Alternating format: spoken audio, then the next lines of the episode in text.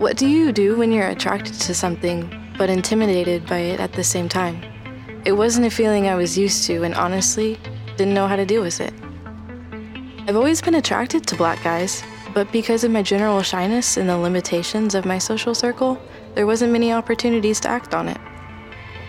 One of my favorite things to do on my way home from yoga is to walk through this park. Around that time, there's usually a lot of guys playing basketball there, and sometimes I'd stop to watch from afar. I'm way too shy to say anything, and if someone looks my way, I either avoid eye contact or just leave. But on that day, I went to an earlier class than usual, and it wasn't the same scene I was used to. Only one guy was playing. I recognized him right away, and him me. Hey, aren't you that girl that watches play? Hey, come here, hold up. Chill, chill. I'm not gonna bite. Hey, what's up? Uh, the guys aren't gonna be here for a while. Do you play? Not really. Come on, I'll show you.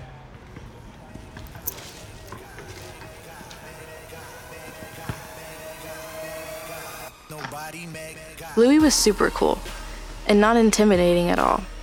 It didn't take long for me to relax and just have some fun. My shyness kind of just disappeared and was super comfortable with him in no time. And the more we played, the closer we got. And it felt really good being that close to him. Having his massive hands on me as he guided me, it was so nice.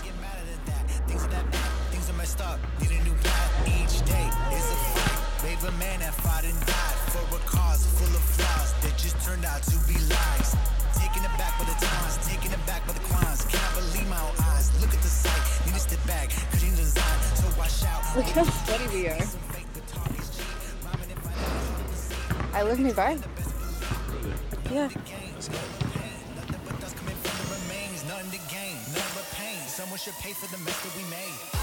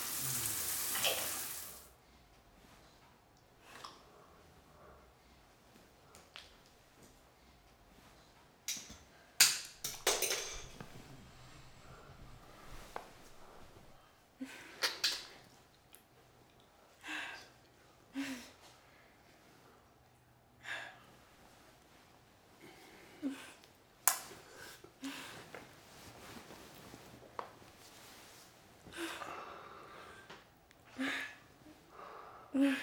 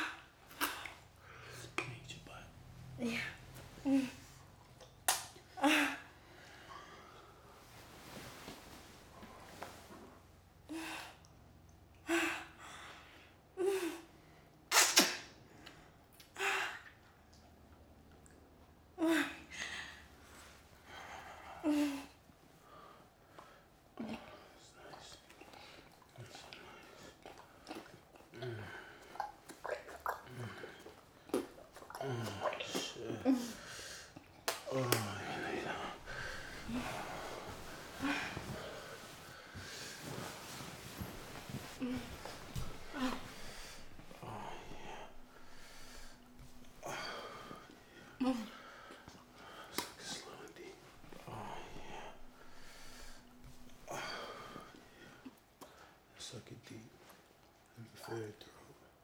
Oh yeah. Just like that. Keep going.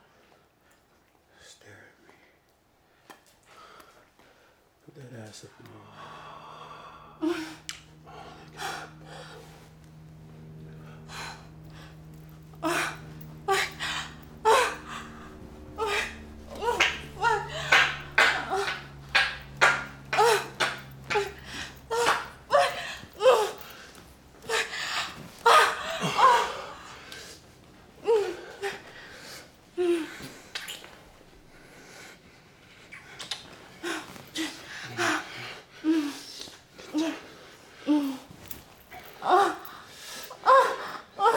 daddy told me guts up. Oh, yes. Oh, oh, Yes. Oh, God, I gotta eat that.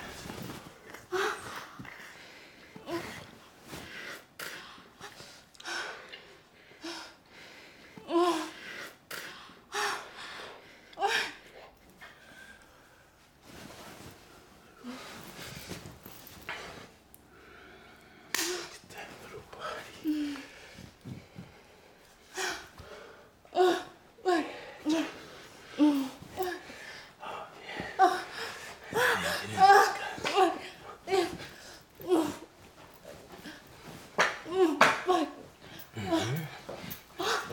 Oh, yes. Oh my